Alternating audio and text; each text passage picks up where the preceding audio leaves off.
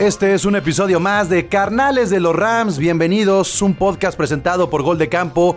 Mi nombre es Pablo González y ya saben lo que hacemos durante los próximos minutos en este podcast. Hablar exclusivamente de los Rams de Los Ángeles, el equipo de Los Ángeles. A eso le dedicamos los siguientes minutos y bueno, pues lo que hemos hecho en las últimas semanas es irnos de dos semanas en dos semanas, estar hablando quincenalmente de cuál es el nivel, de cuáles son eh, todos los factores que están marcando la temporada de los Rams en este 2020. Así es que sean bienvenidos, comencemos. A change of quarters indicates no change in Ram aggressive. This is a journey into sound. A new Ram record. Somos el equipo de Los Ángeles. Somos el equipo de Los Ángeles. Whose house? Whose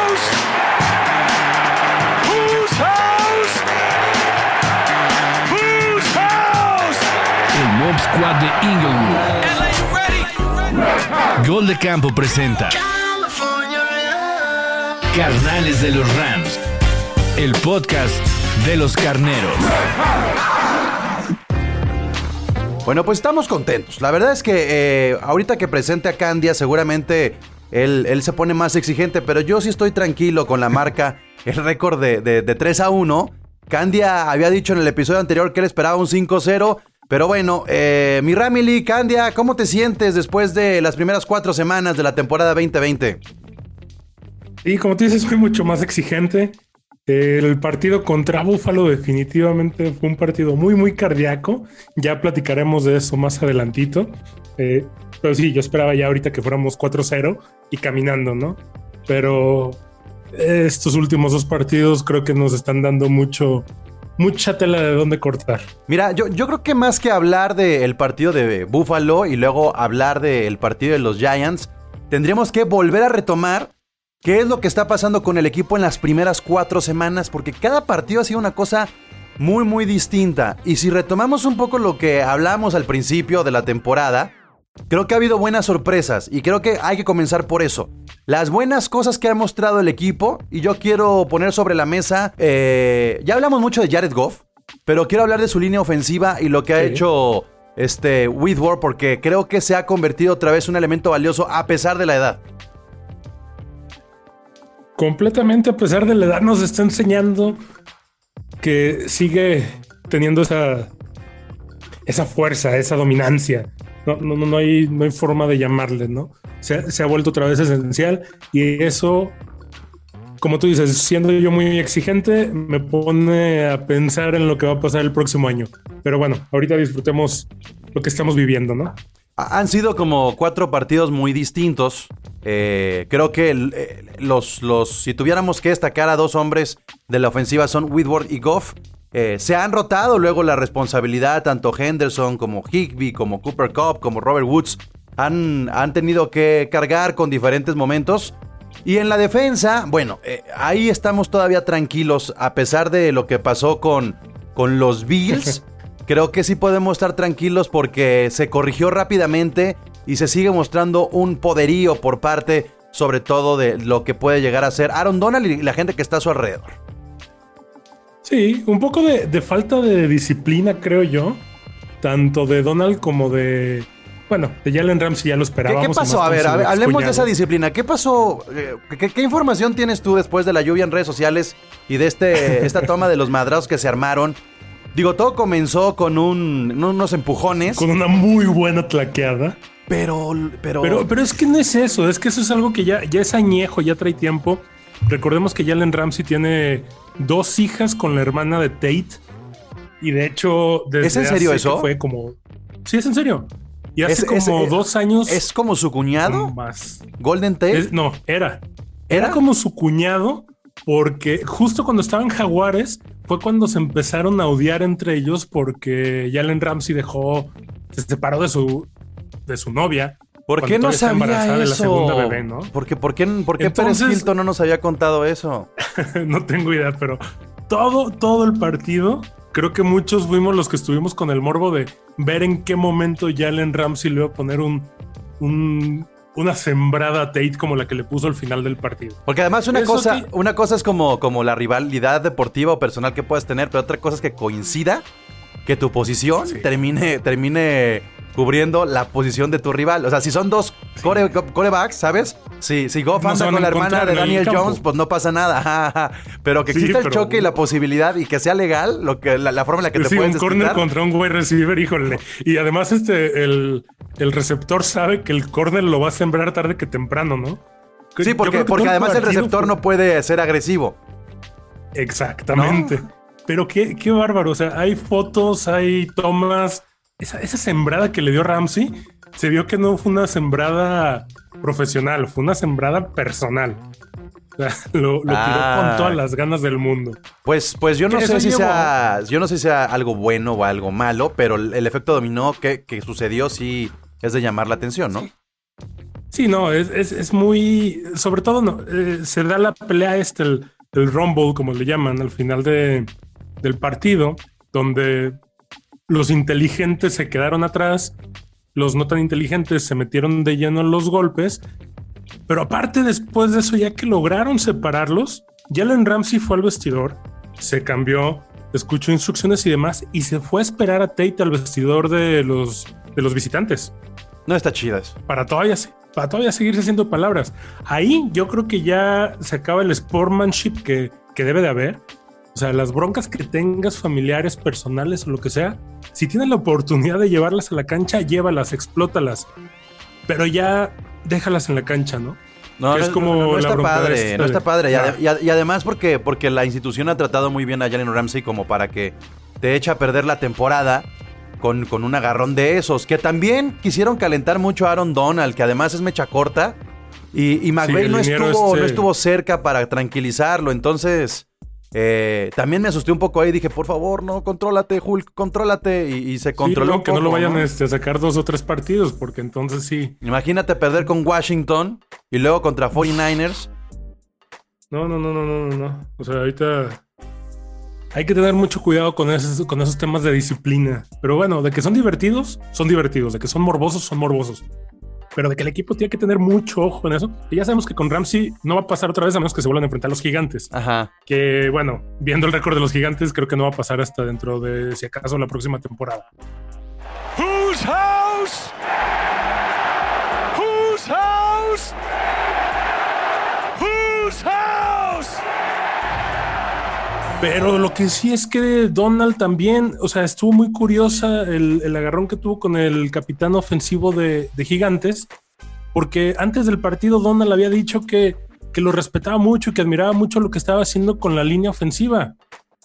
Y realmente lo que demostró es que ni lo respeta, ni, ni mucho menos, ¿no? Entonces creo que hay que tener mucho, mucho cuidado con el tema de, de las indisciplinas, pero también hay que entender de dónde viene esto. Un partido que se supone que íbamos a ganar caminando, se les complicó muchísimo para ganarlo. Sí, sí, Entonces, sí. claro que la frustración de estos deportistas que dicen, oye, a ver, vamos contra gigantes, que van prácticamente 0-3, que no tienen forma de ganarnos, y se complica tanto el partido, el de Búfalo lo puedo entender, pero el de gigantes no había razón para que estuviera tan, tan difícil, ¿no? Estoy de acuerdo contigo. Sí, se, se- se- se estaba complicando la situación como para que al final una jugada grande defensiva te termine salvando el marcador. Ahora, ya se hizo costumbre que siempre antes de los juegos se hable de Aaron Donald únicamente.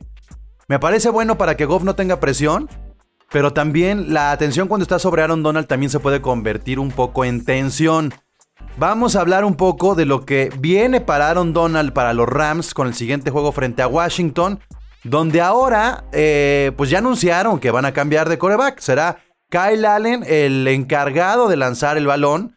Eh, Haskins quedará este pues ya, ya en el olvido de la franquicia, porque yo creo que es más fácil que regrese Alex Smith a que, a que Haskins, Haskins vuelva a lanzar. Pero, este, otra vez la presión de Aaron Donald, ¿no? Pues, ¿qué podrá hacerle a Washington que está en esta transición de coreback y que no tienen ni por dónde? Esa es la conversación que hay previo al juego. Sin embargo, sí hay que tener en cuenta que si la defensa de los Giants te complicó todo, esta defensa que te vas a enfrentar contra Washington lo puede hacer peor. bastante, bastante acertado ese punto, ¿no? Que la defensa de los gigantes se haya complicado tanto un partido, tienes dos opciones. O ajustas a la brevedad para el partido contra, contra Washington, contra el equipo formerly known as Redskins. Vamos a llamarle el Prince de la NFL. Ajá. Este, o corriges tu, tu ofensiva o te preparas para otro partido muy difícil que no debería de serlo. Que también, ojo, ¿eh? es el último rival de la conferencia nacional este que nos queda por ganarles. Sí, sí, sí, ya se jugó Filadelfia, Dallas, Giants y quedaría Washington. Falta Washington. Que, O sea, que- que- la- que ahora, que al principio de la temporada Candia parecía que eran como los rivales cómodos, digo, los rivales complicados, y ahora resultaron Así ser los es. rivales cómodos. O sea, cuando tú veías, ay, Carson Wentz, ay, este, la ofensiva que puede tener con, con Saquon Barkley los gigantes, ay, Dallas, Dak cómo se armó, ¿no? Y es el trabuco y todo esto. Ay, este, y ahora, pues Washington, como sea la defensa, Chase Young, etcétera, etcétera, dices, "Eh, pero pues esa división, irte con un con una marca de, de 4-0, pues, sí sería sorprendente previo a tu partido, primer partido divisional contra San Francisco. Sería sorprendente, además sería, creo que se, que se marca mucho el poderío de, de una, de una división contra la otra. O sea, vamos, ¿quién está encabezando la división? Creo, Filadelfia, con Fila- un partido Filadelfia ganado. con todo y un empatado, un ganado, un empatado, dos juegos Ah. perdidos. Nosotros tenemos tres partidos ganados y vamos en segundo lugar. Ah, y, y ahí hay, que- y ahí hay que entrar justamente en las estadísticas que está arrojando la división de los Rams. Eh, salió ya de el Pro Football Focus, que es este sitio de estadísticas. ¿Cuáles Ajá. son las mejores, eh, los mejores promedios que tienen los, los jugadores de la división de los Rams, de la NFC West? En primer lugar está Russell Wilson, que está haciendo algo. Olvídate de que sea divisional, esto es de toda la liga. Nada. O sea, lo que Russell están, Wilson va para el MVP, pero en carro. están compitiendo Aaron Rodgers y, y Russell Wilson por ese MVP. Y luego, eh, el segundo lugar es justamente Andrew Whitworth, con 88.9. Ru- Russell Wilson tiene 95, Andrew Whitworth tiene 88.9. El veteranazo. Luego viene Jared Goff. No estamos hablando de jugadores de San Francisco. Este, ni estamos hablando de el super futuro coreback este, que tiene Arizona con Kyle Murray. No, estamos hablando de. Jared O Goff. de Andre Hopkins, ¿no? Está con 88.1 Jared Goff. O sea, el 2 y el 3 ahí están Goff. Me gusta además, Candia, que sean el 2 y el 3 porque uno depende del otro. No estamos hablando ya de Aaron Donald y de Jared No. Goff. Estamos hablando de que el gran trabajo de la línea ofensiva ayuda, ayuda a que Goff tenga mejores números y viceversa. Entonces, número 4, George Kittle con 87.1, un poco fantasma porque no ha tenido juegos, no ha participado en dos. Y DeAndre Hopkins le sigue con eh, 84.9 en el lugar quinto.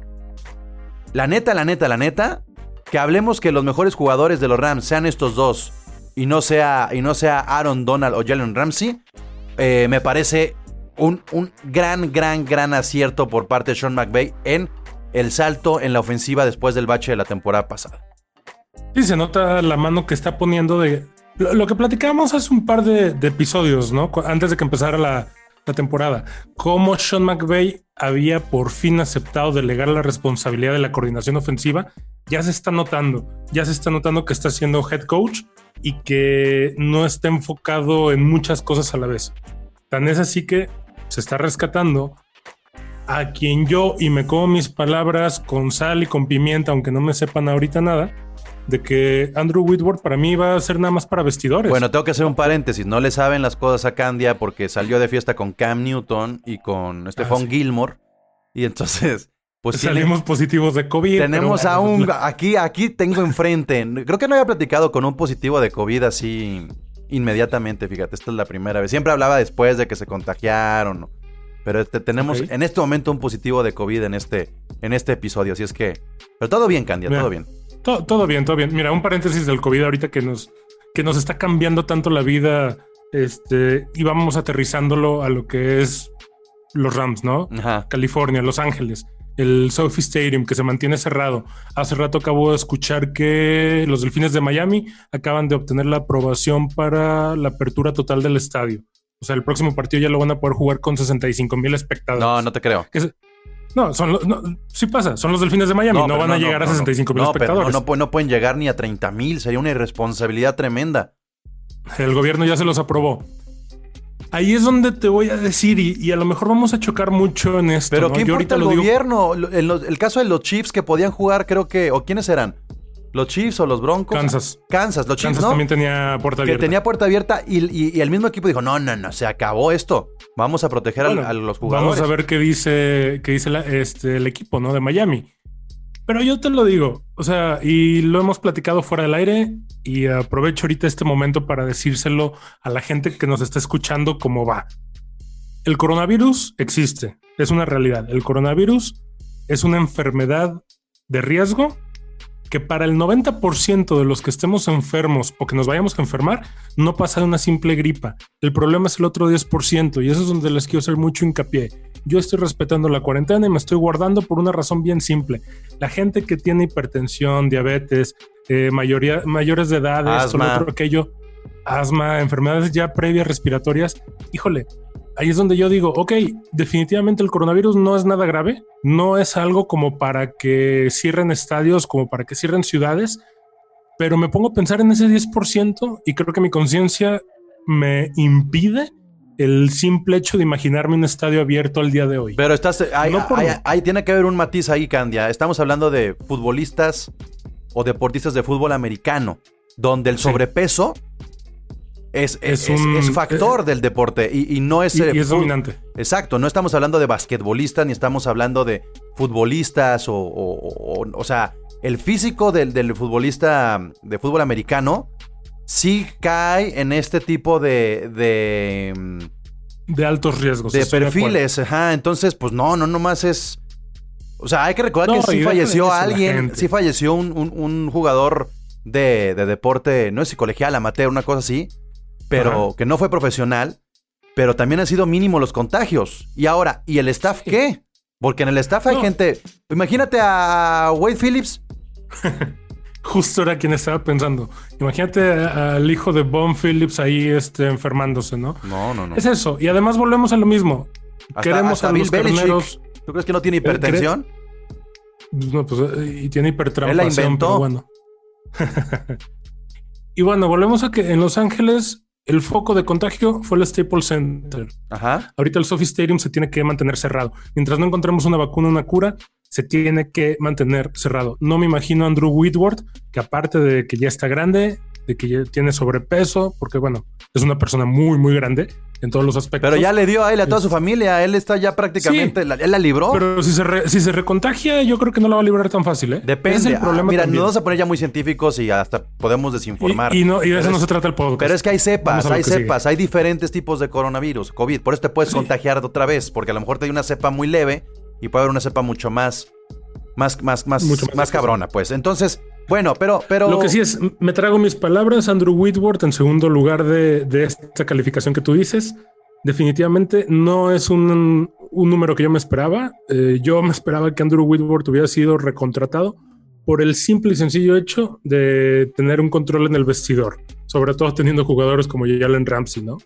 Eh, me está callando la boca. Eh, es un jugador que se está sintiendo su presencia, que se está sintiendo su importancia. Vamos a ver, ojalá que dure así hasta el final de la temporada. A ver, de lo, Porque de- definitivamente Goff depende de él. de lo que has visto, Candia, ¿qué tiene más potencial todavía por mostrar de parte de los Rams? ¿Dónde hay más potencial? Todavía no se ha La mostrado. Digamos que ya pasaron esos cuatro juegos que serían de pretemporada. Ahora, ¿dónde puede subir más de nivel el equipo? La defensa tiene que mejorar mucho. ¿Qué parte? Se tiene que hacer. eh, ¿Qué parte? La secundaria. Definitivamente Troy Hill, Jalen Ramsey, eh, creo que todavía están por mostrar lo mejor que les queda. El buen rap creo que también le hace falta, ¿no? Creo que Y lo rap se ha quedado cortito, ¿no? muy, muy corto. Como que todos esperábamos que este año ya, ya se le quitara lo novato y todo. El año pasado con, Steve, eh, con este Eric Weddle, pues no lo dejó actuar mucho. Pero hoy está Se siente un huequito Ah, ahí atrás. muy verde. Se siente un huequito ahí Sí, atrás el- con los safeties, como que El talento lo tiene, nada más falta que lo, que lo apliquen. Es Entonces, que, es que cuando, cuando hacen blitz los safeties, siento que les ganan las espaldas muy fácil y este... Y no sé, a- ahí yo siento que podrían mejorar, pero a mí hay otra cosa que me pone nervioso y es algo que generalmente no se, no se habla, pues, cuando se habla de americano. Cuando reciben las patadas, los equipos especiales. Es- ese pedo de que, de que Cooper Cup tenga que atrapar y mentalmente saber que no va a correr porque no va a arriesgar el físico y ahí queda el balón, es algo que me incomoda muchísimo, Candia. Eh, a lo mejor es algo que se está trabajando y cuando sean partidos definitorios se van a arriesgar un poco más.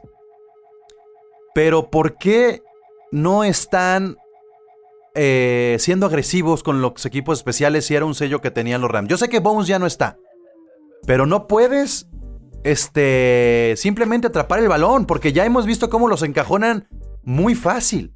Es que, bueno, ahí, ahí mucho de lo que hemos visto, de lo que se ha analizado, de lo que se ha comentado al respecto, es por qué pones a, a tu receptor número uno a recibir patadas que básicamente es correr desde la yarda 1 hasta la yarda 1 del otro equipo recibiendo golpes. ¿Por qué lo arriesgas tanto? Que además él Yo ya tuvo una es- lesión hace un par de años como para Sí, pero por eso mismo es por lo que yo creo que lo están poniendo. Sabemos que, que Cobb tiene un físico muy, muy notorio en el sentido de la capacidad que tiene para librarse de tacleadas. Yo creo que lo que están haciendo, y voy a hablar sin saber y me pueden eh, refutar todo lo que quieran, pero yo creo que lo que por lo que está ahí Copper Cup recibiendo las patadas eh, es como que tiene una, una instrucción especial, por lo que yo he sentido de si la ves complicada, pide recepción libre. Pero ahí lo encajonan si ves un porque, huequito- porque no, él no tiene todavía la forma de leer el movimiento del balón y los han encajonado porque ni siquiera es una recepción libre. La deja caer creyendo que se va a ir a un costado o al fondo. Sí, pero en algún momento, y eso es lo que hay que esperar a que pase, si es que pasa, va a dejar de lado la recepción libre y se va a ir hasta el Eso, fondo. eso, O sea, hizo, eso hizo contra los Giants. Sí, pero no ha convertido todavía una, una recepción en una anotación, que yo creo que es lo que están esperando los equipos especiales. Desgraciadamente, esa forma de juego genera, como tú dices, encajonamientos, genera riesgos innecesarios para tu receptor número uno y genera que pues, los equipos especiales no estén luciendo, ¿no? Y, y ahorita también abordamos al pateador Slowman que dices, híjole, Ha mejorado. estábamos acostumbrados al, al elite y nos dejaron con lo que no debían de habernos dejado. Pero ha mejorado, ha mejorado. Creo o sea, es, es un rookie y es muy raro tener mejorado, un... pero sí, pero no te va a definir, no te va a definir que- un juego de, de 50 yardas. Eso sí lo tenemos muy claro. Exactamente. No, no vamos a volver a experimentar un, un Ram Santos donde Greg Surlane metió ese gol de campo de 57 yardas. Pero, pero, No lo vamos a volver Pero a si te fijas, Candia, yo creo que los grandes equipos ofensivos, cuando tienen la posibilidad de llegar a la zona roja e incluso que con esos tres puntos ganaras buscar una anotación, lo han intentado. O sea, a, lo que voy es, también Goff tiene que entender que la meta no es la yarda 45-40 rival. Y se estaban ma- mal, mal acostumbrando a que, ah, bueno, ya llegamos a la 35-40. Órale, ya Greg. mismo sumamos tres puntos. Exactamente. Y ahora se ven más comprometidos con incluso apostar en la cuarta oportunidad, que es algo que me molestaba a mí mucho en el pasado.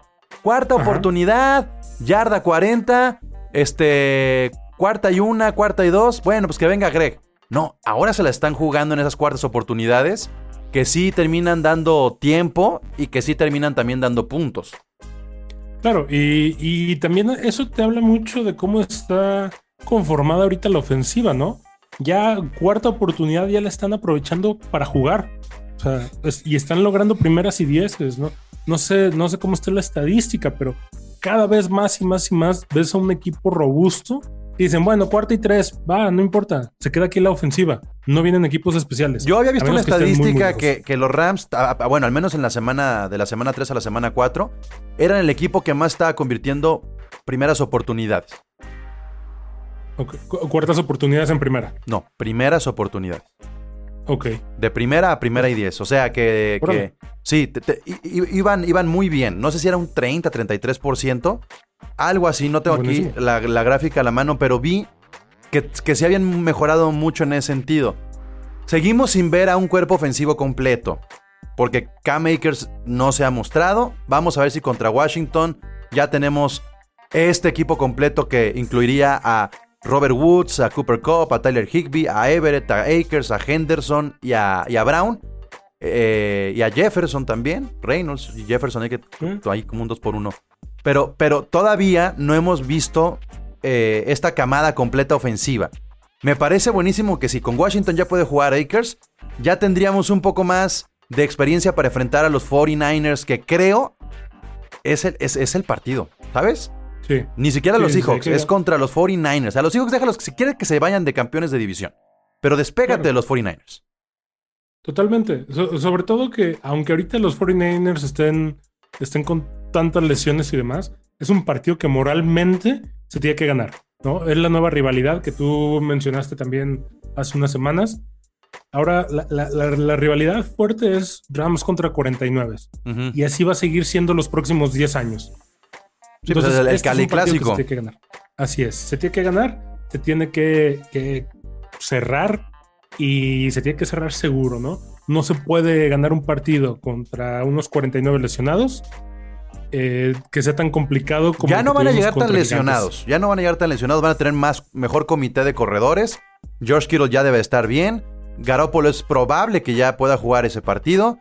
Metámonos mejor con Washington, Candia. ¿Qué se le puede complicar a los Rams? ¿Y dónde tienen que aprovechar?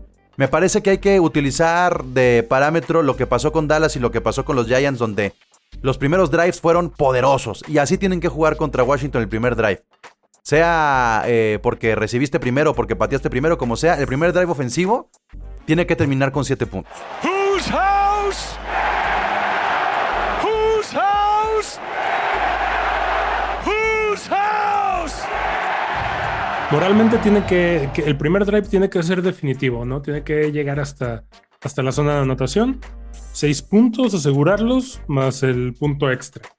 Pero aparte, la defensiva de Washington es un punto muy, muy delicado. Porque algo que debe de ser un partido súper sencillo, como aquí hablábamos que es una pena no anotarle más de tres touchdowns de diferencia a Gigantes, y es una pena que Gigantes te note más de tres touchdowns. Al menos eso no pasó. De hecho, no recibimos ni un solo touchdown de parte de Gigantes, pero no pudimos anotarles tres.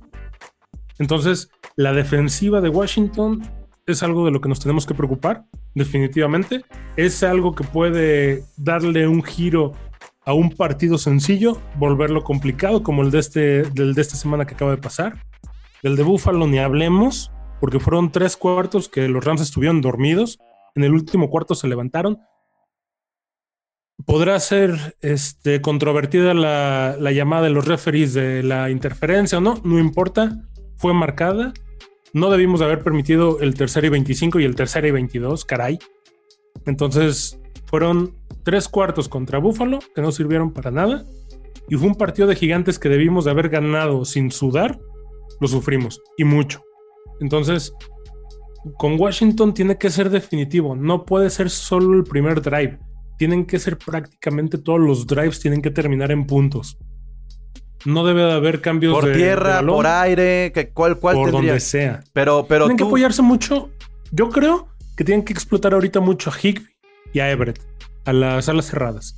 Les van a tener que, que explotar mucho, sobre todo este, porque bueno, viene Ken Makers que viene lesionado de prácticamente cuatro partidos. Brown también estuvo lesionado y tuvo muy poca participación y muy Así poco es, Y. Darrell Henderson que se, que se comió el asiento del primer lugar. O sea, qué bárbaro en ese partido contra Buffalo fue lo que.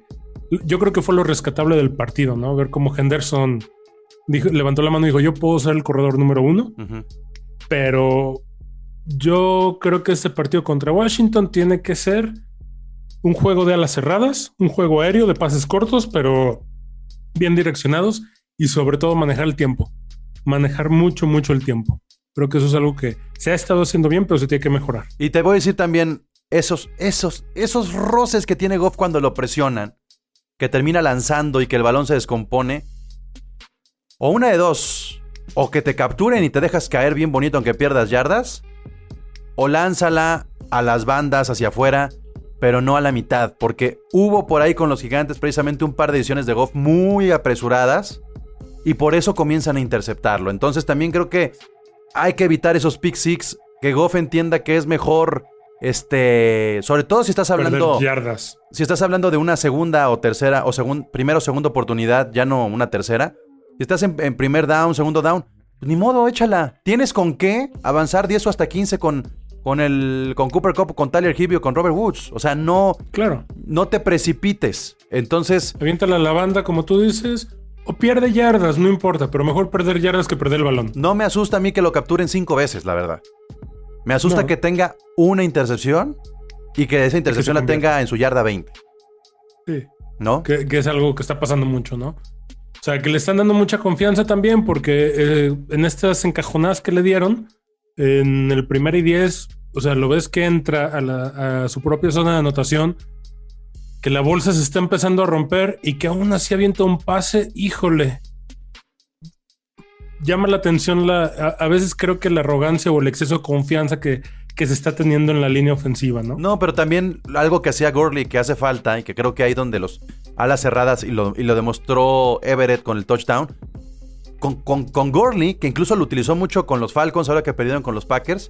Con Gurley podrías darle el balón a tu corredor y se iba, se abría y encontraba el espacio eh, haciendo una corrida horizontal. Henderson, Brown y Akers no han mostrado eso. Son, No, son no. jugadores que se meten, que, que van muy verticales, que, que no tienen esa visión periférica de campo, como, como sí lo pueden tener cuando corren el balón, ya sea con los receptores o con, o con Everett, que me pareció un acierto el touchdown de Everett, porque fue precisamente eso, aprovechar a un jugador que, que no está, que, que no es predecible en ese sentido. Entonces, algo también creo que le hace falta a los Rams en el comité de corredores para poder encontrar espacios y que vengan jugadas más, más largas, que, que puedan convertir incluso un primero y 10, que corran más de 10 yardas.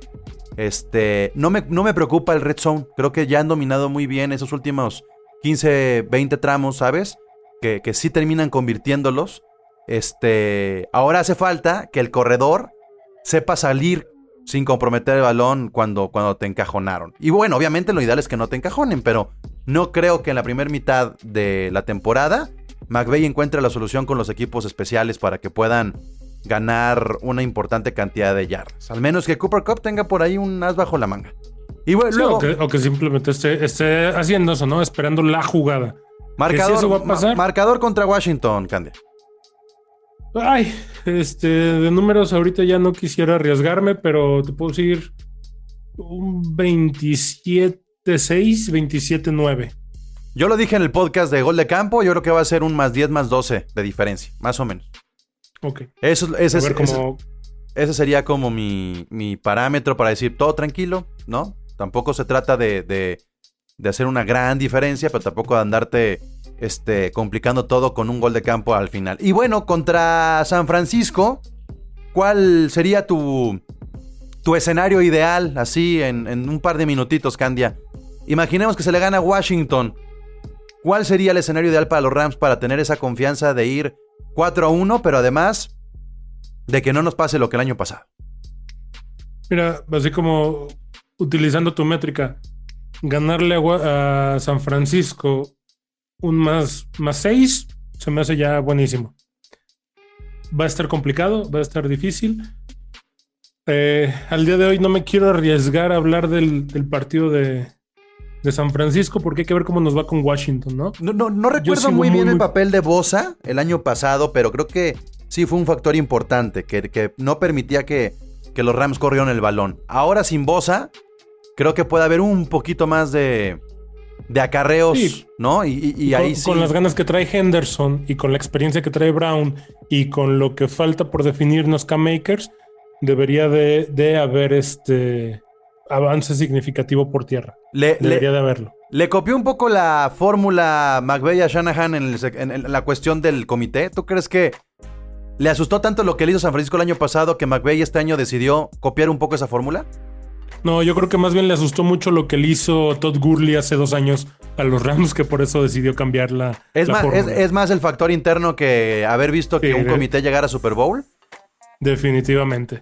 Definitivamente el, factor interno de, ver cómo se nos fue el Super Bowl de las manos por la, por la falta de Todd Gurley, creo que eso hizo cambiar a, a por completo la, est- la estrategia de, comité. Y, y yo creo que si le echamos un ojo a lo que está pasando en la liga en general, con Saquon Barkley, con Christian McCaffrey, este, cómo se caen los equipos sin estos jugadores, y en cambio vemos a los Browns que se va Chop y que dices, bueno, todavía tiene a Karim Hunt, te das cuenta que es muy difícil que en la era McVay se vuelva a depender únicamente de un corredor. No debe de pasar, yo creo que no va a pasar. McVeigh está muy al, muy al pendiente de esa situación. Vamos viendo, ¿sabes qué lo va a definir mucho? Eh, la renovación de contratos del próximo año. Yo creo que con eso nos vamos a dar cuenta si esto va a seguir del comité o si se van a arriesgar otra vez a volver a un, a un solo corredor estrella. Pues a ver, No creo que pase. a ver qué sucede, a ver qué pasa con la división. Yo creo que los Rams tienen todo para estar todavía en segundo lugar las próximas dos semanas. Y claro, cruzando los dedos que los Seahawks algo suceda con Russell Wilson. No le estoy deseando ni COVID, ni lesión, nada. Nada más estoy diciendo que alguien Que encuentre. su nivel. Pues sí, que, que alguien encuentre la manera, como lo han encontrado los Rams, de parar a, a los Seahawks, que, que sabemos que no es imposible, pues, pero sí, sí estamos viendo una... puede ser una realidad que los Rams en dos semanas, en una de esas estén en la cabeza de la división. Se ve muy complicado que caigan, e- incluso un cuarto puesto. Si alguien puede acercarse sería San Francisco. Arizona, pues, fue una sorpresa que, que ahí quedó. O sea, creo que Sí, ca- Murray no, no es Lamar, no es este Mahomes. no. No, no, no. Y de Andre Hopkins no está conectando con Murray. O sea, la, la caída de Arizona creo que es una de las caídas más sorprendentes que estamos viendo esta temporada. Pero, pero bueno, es lo que está pasando y es lo que va a seguir pasando. Y ya para Arizona. terminar, Ajá. terminar la cuestión deportiva, ya salió eh, nueva línea, nueva línea de, de jerseys, de gorras, de un montón de cosas, Candia. ¿Cómo va? ¿Cómo, cómo va la renovación de esta imagen? ¿Sigue llenándote el ojo o no? A mí me sigue convenciendo y me sigue gustando cada día más. Eh, y vuelvo y no me voy a cansar de decirlo. Que ha acertado tu comentario con la nueva imagen cuando dijiste es que no tienes que ver el logotipo como tal, no tienes que ver el uniforme como tal, tienes que ver todo como, como una parte, valga la redundancia, del todo. Y eso es lo que se está haciendo. Los nuevos estos jerseys de Salud to Service, qué bonito les quedó. Que sabemos que eso no es de los Rams, es de la liga en general. Pero todo lo demás cada vez está quedando más, más, cuajando más, más, más. Qué bonito se está viendo la nueva, la nueva forma del equipo. Qué bonito se ve el carnero en 3D. Y qué, qué bonito se ve el, el estadio. No, nomás para que ya no se quejen, ya no se quejen, ya pongan sus energías en, en- en otras cosas, porque yo cada semana veo que otra vez aquí el logotipo y las bananas y los plátanos, ya, ya, ya. Se lo van a tener que chutar en un buen rato. O sea, ya es. Sí, es- no va a cambiar. Sáquenle provecho y si no lo creen que es lo modernito y lo que viene, bueno, hasta en las redes sociales los Rams están creciendo y está viendo este una imagen pa- para mí increíble. Pues vámonos, esto fue Carnales de los Rams, Candia, muchas gracias.